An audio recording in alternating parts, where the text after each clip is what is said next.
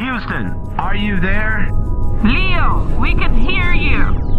We have a cast. Repeat, Leo.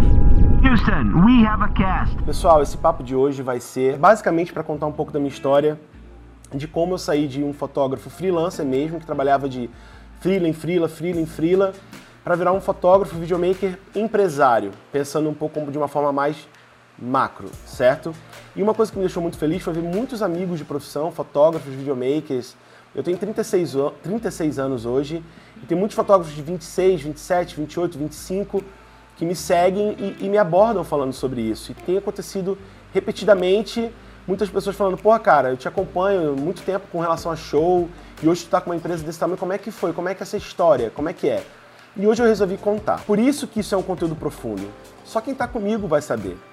É um conteúdo que eu acho que pode ajudar muito vocês a entender o meu raciocínio. É, o que me fez mudar de perspectiva, de cansar um pouco do freela, é porque, gente, ao longo do tempo você também cansa de determinadas coisas. Você, é, eu lembro que eu estava pegando gimbal para filmar todo dia, mais de uma vez, quatro, cinco, seis vezes. Tive problema no ombro, é, você dorme mal, você volta para casa todo dia tarde, você tá no freela. Isso é maneiro por um tempo, depois você cansa realmente.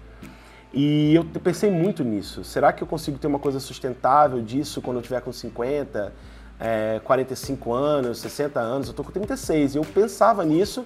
E uma coisa que me chamou a atenção também foi a recorrência. É, eu não conseguia fazer muitos planos. Eu tinha o freela do Orbita, o freela do, da Quintaneja, um show ali, outro show lá, uma modelo aqui, uma modelo lá, mas nem sempre eu tinha aquela garantia. Eu fazia uma campanha de fashion filme, fashion movie e era de 4 em 4 meses, 3 em 3 meses, de acordo com as coleções, e isso me deixava inseguro de projetar. Eu me sentia inseguro até de tirar férias. Porque, pô, se eu parar um mês, eu vou não ganhar o meu dinheiro, entendeu? Isso me deixou um pouco angustiado e me fez querer buscar outras soluções. E foi quando eu fiz marketing para mim. Eu contratei uma pessoa para trabalhar comigo, para cuidar do meu próprio marketing. Foi o primeiro passo de ousadia que eu tive de, bem, o dinheiro não é só mais para mim. Eu tenho uma pessoa que trabalha comigo, uma colaboradora. E aí eu comecei a me apaixonar por marketing. Aí eu comecei a estudar muito marketing. Eu falei, peraí, eu estou entendendo, eu já trabalho com publicitários há muito tempo, como videomaker, como fotógrafo. Comecei a entender o jogo, comecei a pesquisar. Eu falei, e se eu fizer isso para outras pessoas? E se eu passar isso que eu estou fazendo para mim para outros clientes? Será que eu conseguiria uma recorrência? Mídia social, a pessoa paga todo mês. Eu sou fotógrafo, eu sou videomaker. Bem, além de eu fazer vídeo e foto, eu vou começar a oferecer o conteúdo. Contratei uma social media e comecei a fazer. Aí eu fiz um cliente, dois clientes, três clientes, quatro clientes, contratei mais um. Cinco clientes, seis clientes, contratei mais um sete clientes, oito clientes, contratei mais um. Hoje nós somos 20 colaboradores dentro da agência.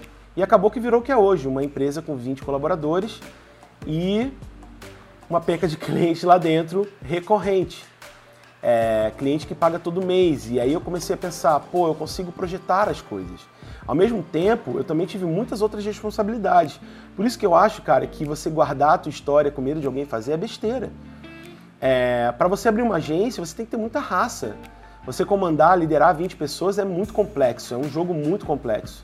Você é responsável por salários, por expectativas de carreira, por manter as pessoas motivadas, é, por ter um bom relacionamento. Não é simples. Mas para mim era muito importante ter uma recorrência. E eu encontrei recorrência no marketing.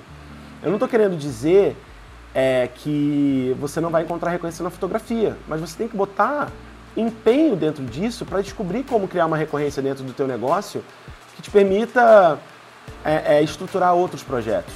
E, gente, desculpa, tá uma chuva animal aqui. Vocês devem estar ouvindo pelo microfone, mas eu vou continuar gravando porque eu acho que o conteúdo é que importa.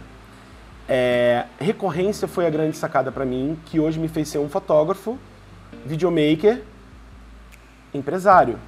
Eu, eu, eu hoje filme fotografo mais as coisas que dependem muito de mim. Tipo, eu quero o Léo fazendo, mas hoje eu tenho dois videomakers dentro da agência. Já trabalharam outros videomakers talentosos dentro da agência. E, e, e eu tô no que eu acho que eu tenho que estar, tá, no que a, o cliente quer que eu esteja, porque eu treinei a minha equipe e a minha equipe está apta a fazer. Tanto foto como vídeo. Então eu posso começar a sonhar em fazer outras coisas que eu quero, como dirigir documentários, entrar para o cinema, coisa que eu ainda não consegui fazer isso na minha vida. Mas o marketing foi um alicerce que me fez continuar sendo fotógrafo e videomaker, mas ao mesmo tempo ter uma recorrência que me desse algum tipo de tranquilidade na vida é, financeira. É óbvio que também tem suas dificuldades, eu não estou com tudo resolvido.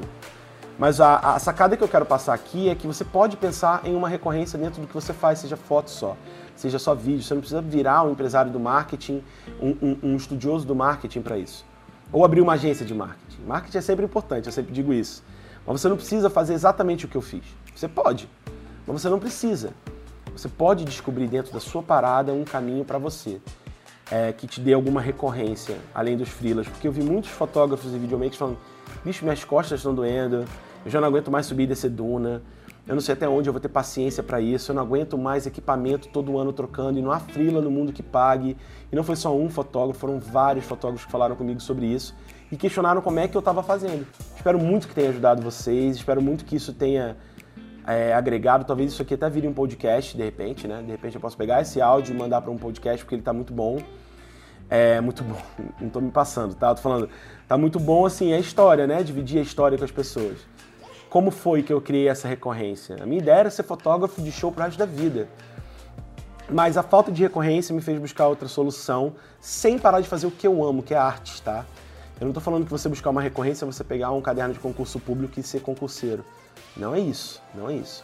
É descobrir dentro do que você ama algo que possa te trazer paixão e amor. Beleza, galera? Espero que esse papo tenha sido massa para vocês como foi para mim. Tamo junto. Houston, are you there? Leo, we can hear you. We have a cast. Repeat, Leo. Houston, we have a cast.